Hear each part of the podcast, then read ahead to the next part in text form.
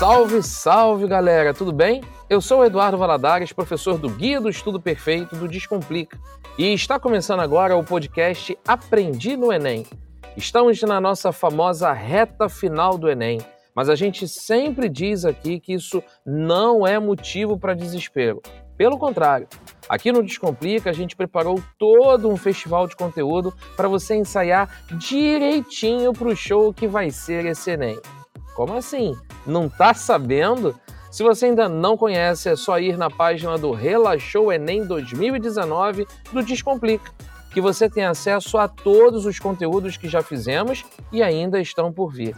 É só chegar lá e se inscrever para ser avisado de tudinho, tá? O link tem aqui na descrição desse podcast. Agora, pessoal, sem mais delongas, eu vou apresentar a nossa convidada mais que especial para fazer esse fit comigo e para falarmos sobre como estudar nessa reta final com quem já foi aprovado no vestibular com a nota do Enem. E a nossa primeira estrela é a nossa aluna Nicole Alves, ela está com a gente e ela tem um perfil no Instagram, anotem aí, arroba Projeto Med Recife, arroba Projeto Med Recife. Adicionem lá depois a Nicole Alves e ela já está aqui para trocar um papinho com a gente. E aí, Nicole, tudo bem com você?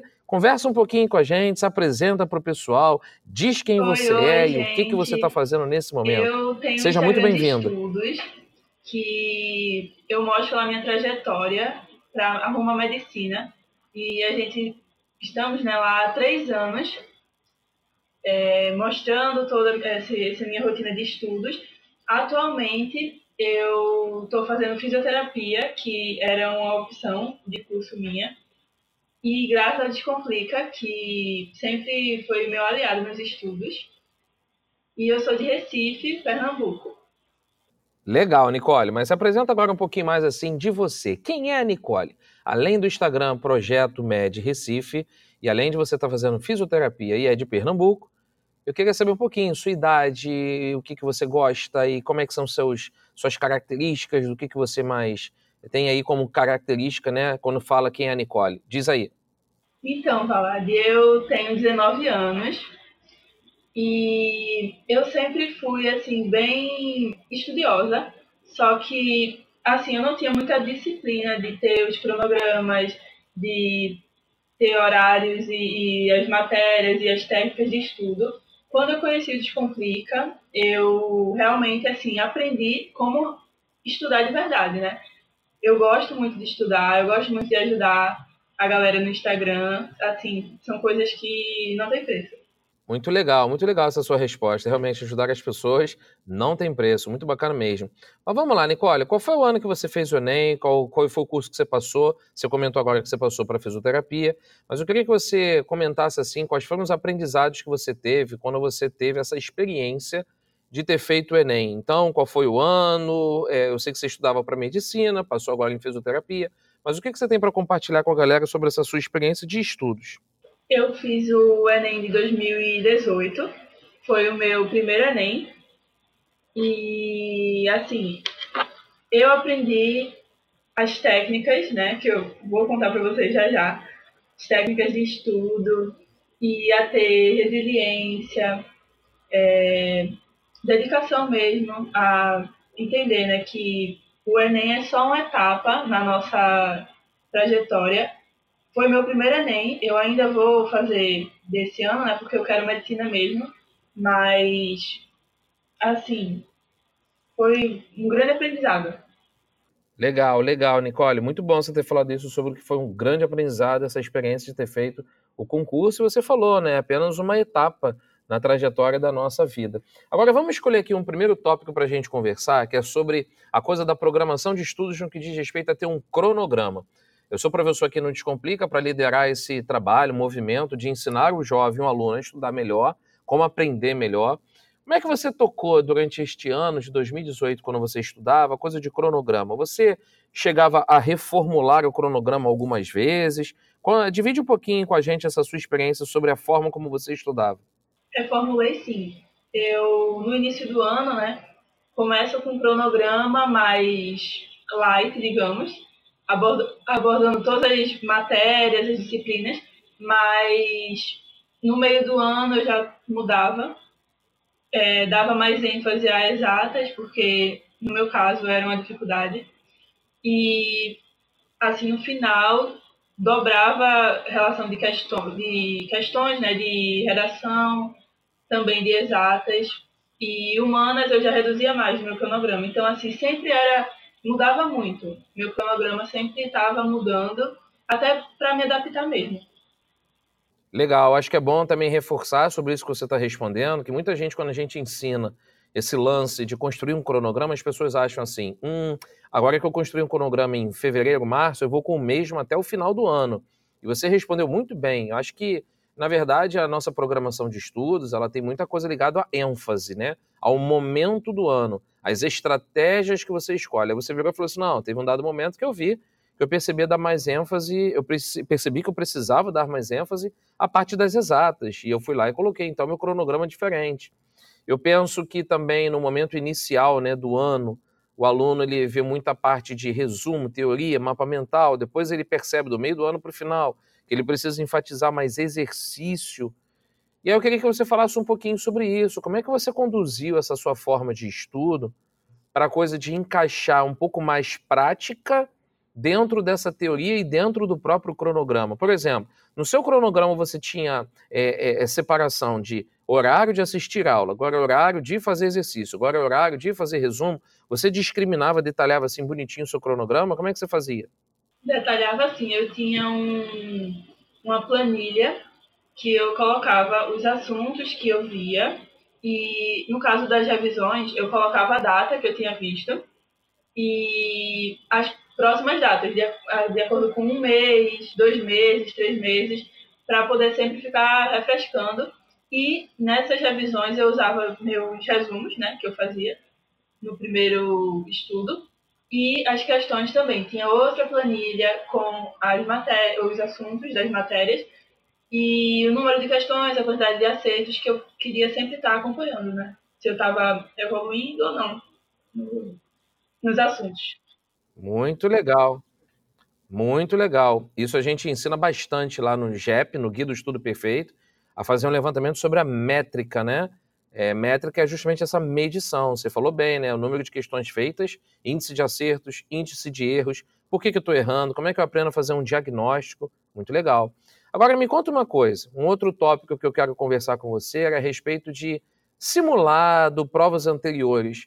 Você mexeu nisso? E se sim, se mexeu, a partir de quando? Desde o início, a partir do meio do ano, só no final? Como é que foi essa parte aí também de ver a situação de prova? Como é que foi? As provas anteriores eu, eu tentava fazer todo final de semana.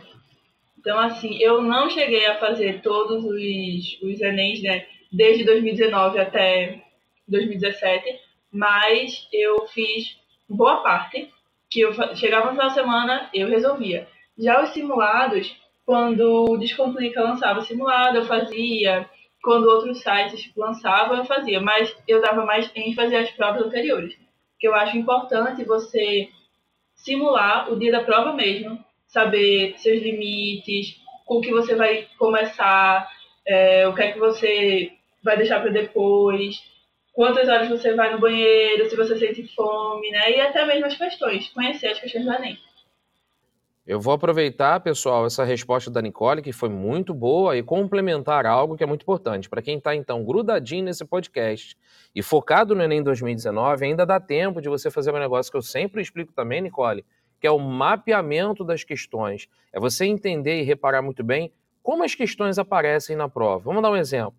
Não adianta nada a gente estudar em física sabendo tudo de movimento uniforme se você chega à prova e não reconhece como é que o enunciado das questões de física, esses enunciados são feitos.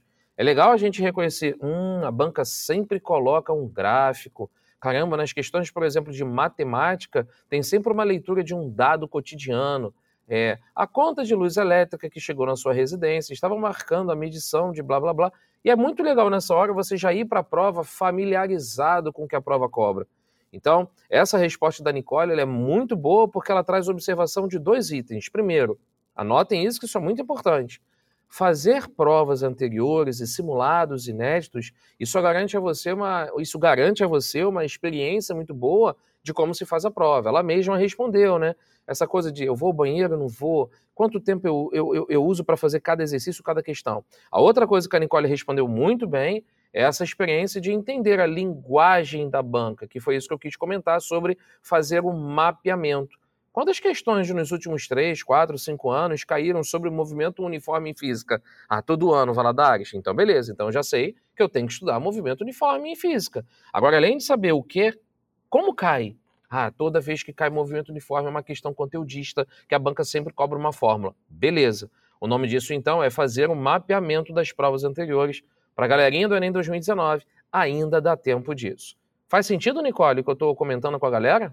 Faz muito sentido, porque se tratando de Enem, né, tem sempre uma tendência de, de questões, de como eles abordam determinado assunto. Claro que você tem que ver todo, né, todo o assunto e ficar assim bem esperto em tudo.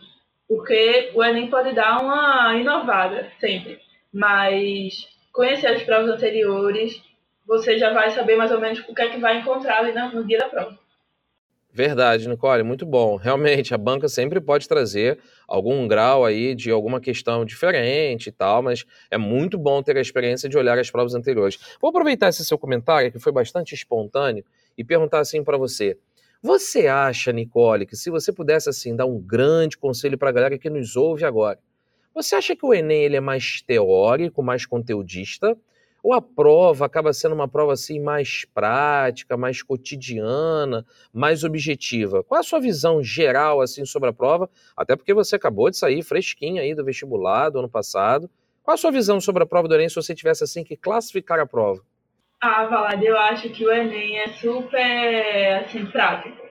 Comparando com o vestibular tradicional e o Enem, com certeza o Enem é muito prático.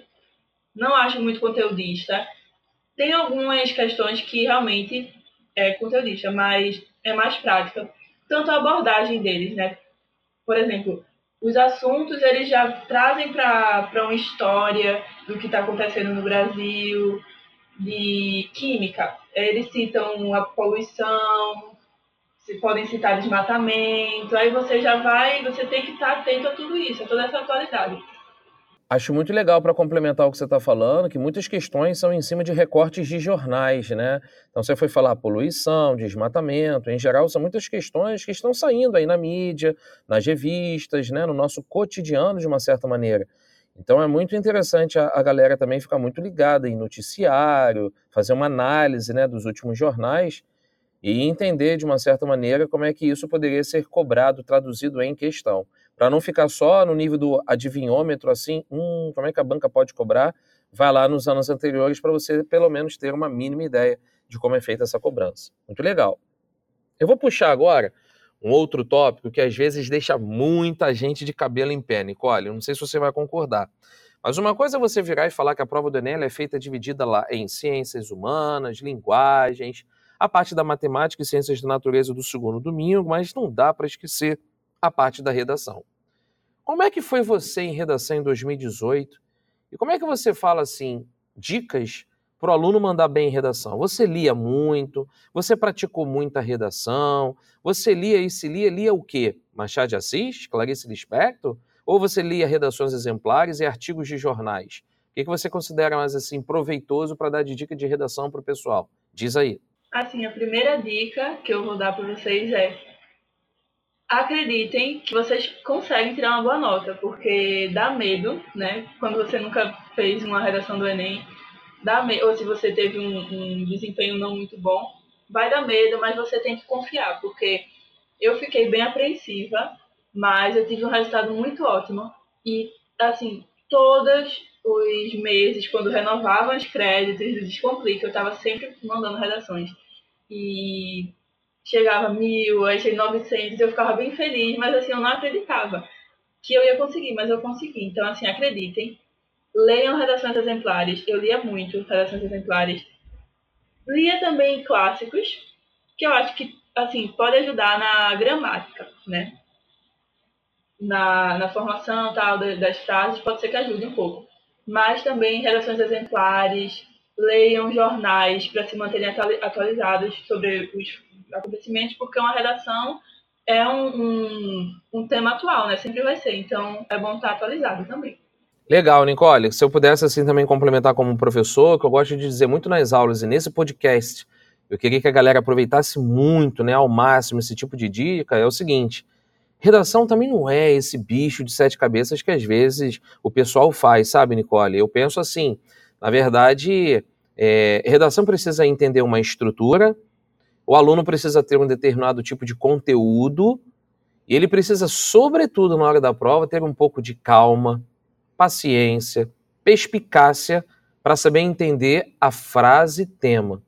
Sabe por quê, Nicole? Eu sempre falo isso. De nada adianta você argumentar bem, ter uma boa estrutura, coesão, escreve muito bem os conectivos, tem um vocabulário bacana, mas chegou lá, interpretou o tema errado. Se você interpreta o tema errado, Nicole, babou, é fuga ao tema, é zero. Não importa se o vocabulário está maneiro, se a argumentação está perfeita, se as estratégias estão legais.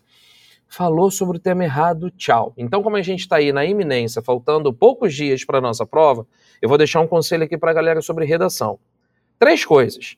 Redação é muita prática, ou seja, tem que escrever realmente muito. Chega lá e vê, hum, esse argumento eu vou desenvolver sob essa maneira aqui. Vai lá e testa ver se funciona. Só que além da prática, além de escrever muito, redação também é leitura. Raciocinem só. Como é que eu vou colocar para fora escrevendo aquilo que eu não tenho como conteúdo? Agora, é leitura de quê? O Nicole, eu, eu, eu penso assim, eu brinco porque eu também sou professor de literatura, né? Então, de nada adianta a gente voltar a um escritor clássico, obviamente que é, é válido ler Machado de Assis, mas na iminência da prova, se a gente vai ficar muito preocupado e, não, vou ler Dom Casmurro, vou ler Memórias Póstumas de Brás Cubas para mandar bem em redação. Não é esse o vocabulário lá do século XIX que vai fazer você evoluir agora para você mandar bem na prova. Então, se você tiver com pressa, tiver assim meio sufocado porque você quer evoluir e melhorar em redação, melhor remédio, toma redações exemplares. Então, assim, é prática, leitura, mas leitura de quê? De redações exemplares e de textos críticos dos jornais. E por último, eu disse que eram três coisas: saber analisar uma redação exemplar, Nicole. Qual é a tese que essa introdução levanta? Tese é sempre um ponto de vista. Qual é a contextualização dessa introdução? Hum, reparei aqui que essa candidata, ela fez uma introdução abordando um fato histórico, legal, Nunca pensei num tema desse e levantar um fato histórico. Aí você já vai lá e tem uma sugestão né, de estratégia por parte de um candidato ou de uma candidata. Beleza. No desenvolvimento, eu vi que essa aluna aqui, a candidata, fez só dois argumentos. Isso não é nenhum problema, inclusive. Você pode escrever só dois argumentos ou desenvolver até três. Hum, percebi que a proposta de intervenção ele colocou dois agentes. Ele disse que o Estado, o governo, deve atuar fazendo Y coisas Assim como a sociedade também deve cobrar fazendo X coisas. Legal. Vai aprender lendo e analisando as redações dos outros. Faz sentido, Nicole, isso que eu estou levantando sobre prática, leitura e análise? Você concorda? Faz muito sentido. A prática, né, é muito importante porque você vai perdendo aquela trava com a redação. Assim, eu fazia duas redações por semana. Era assim o, que, o ideal para mim. Quando estava se aproximando do Enem, eu fazia mais redações, mas eu fazia um, aí se a nota não fosse boa, eu fazia o mesmo tema de novo e fazia de novo até conseguir uma nota boa. E leitura também é muito importante. Pratiquem. Só o que eu digo para vocês. Legal. Muito legal, né, Cole? Pratiquem. Isso aí. Nicole, eu vou fazer uma pergunta agora que eu vou te colocar numa saia justa. De propósito, mas eu estou brincando com você e responde o que vier à sua cabeça, tá? É... Se você pudesse, assim, dar um palpite, eu sei que você já ingressou na universidade, mas qual o tema de redação de 2019 que você acha, assim, um tema interessante da galera dar uma olhada? Você tem alguma sugestão? Se você fosse fazer o Enem esse ano, que temas que você acha que em 2019 poderiam aparecer? Não precisa dar só um, não. Pode até dar mais de um. Ah, eu acho que pode ser alguma coisa sobre meio ambiente ou sobre sistema prisional. Pode ser também indígenas. tem alguns palpites. Legal. É porque nessa hora, né, dá uma ansiedade, uma curiosidade assim de falar vários.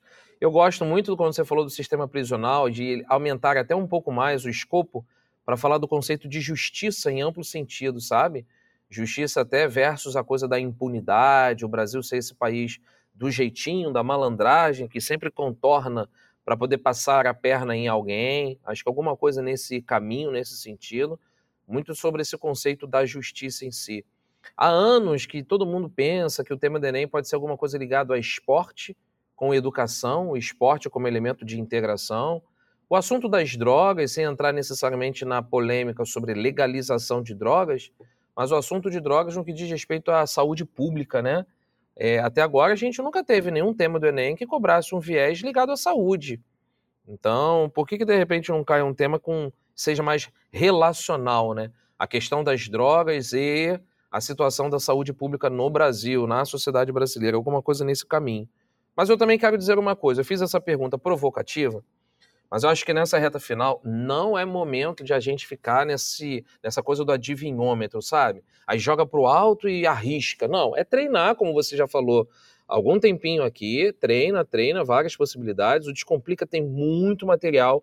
Nós temos um e-book com 25 temas analisados, com suas respectivas gerações exemplares. Então, toda análise que você precisa ter, o Descomplica tem um amplo material, temas, muitos temas analisados na nossa plataforma, para que os alunos se sintam muito seguros. Independente do assunto que vai cair, eu tenho argumento para escrever sobre. É isso. Ô, Nicole, a gente vai encerrar esse nosso podcast. Eu estou bastante satisfeito e feliz com a sua participação, com as suas respostas. Achei esse nosso papo incrível e eu tenho certeza absoluta, e esse é só o primeiro podcast, que ele vai ajudar muita, muita gente que está estudando nessa reta final para o Enem. E para você que está nos ouvindo, se você quer dar um show no Enem, você já sabe, né? se inscreve na página do Relaxou Enem 2019 para você ficar por dentro de todo o conteúdo que preparamos para você. Valeu, pessoal! E aí, vocês curtiram o nosso papo? Então, se você curtiu, compartilha com um amigo seu, mostra para ele que você agora está ouvindo o podcast do Descomplica, fiel. Manda para todo mundo, para todo mundo ter acesso a esse conteúdo e aprender muito. Ainda vem muito, muito mais por aí na nossa frente, na nossa programação do podcast. Esse papo foi muito bom. Queria saber, saber também da Nicole o que, que ela achou e se ela quer mandar uma mensagem final para a galera. Nicole, diz aí, se despede, manda uma mensagem final. Lembra muito agora que você, ano passado, estava vivendo esse momento agora de fazer a prova. O que, que você poderia dizer para a galera se sentir bem agora, preparado para o Enem 2019? Se despede aí. Gente, continuem firmes rumo aos seus sonhos, não desistam, continuem, muito foco, que está quase lá. O ano, vocês já deram o melhor de vocês, né? Nesse ano de estudos. Agora é só a reta final, falta pouquíssimo. Então, força, vai dar tudo certo. Foi um prazer participar desse podcast, estou muito feliz. E vão lá me seguir. É o primeirão podcast, hein, Nicole? Tá com tudo no tá prosa. É aquele famoso tripé, né? Tem que ter força, foco e fé nessa reta final. Pessoal, eu também estou muito feliz em poder participar aqui do primeiro podcast Aprendi no Enem do Descomplica. É, tenho certeza que vocês vão adorar esse conteúdo e todos os outros que nós estamos programando fazer também até a prova do Enem 2019. E é isso, continuem acompanhando a programação do Descomplica, vem muita coisa maneira por aí. Acompanhe a nossa programação do Relaxou Enem 2019, um show de conteúdo, vocês vão se amarrar no que a gente está preparando para vocês, tá bom? É isso, pessoal. Um beijo grande para Nicole, agradecer mais uma vez a participação dela. E agora a gente vai continuar com a nossa programação aí normal e com muito estudo pela frente até a prova do Enem. Até a próxima, hein, pessoal? Um grande beijo, um grande abraço. Nós! Ninguém vai me parar. Descomplicou? Tecou, pô, ninguém segura não.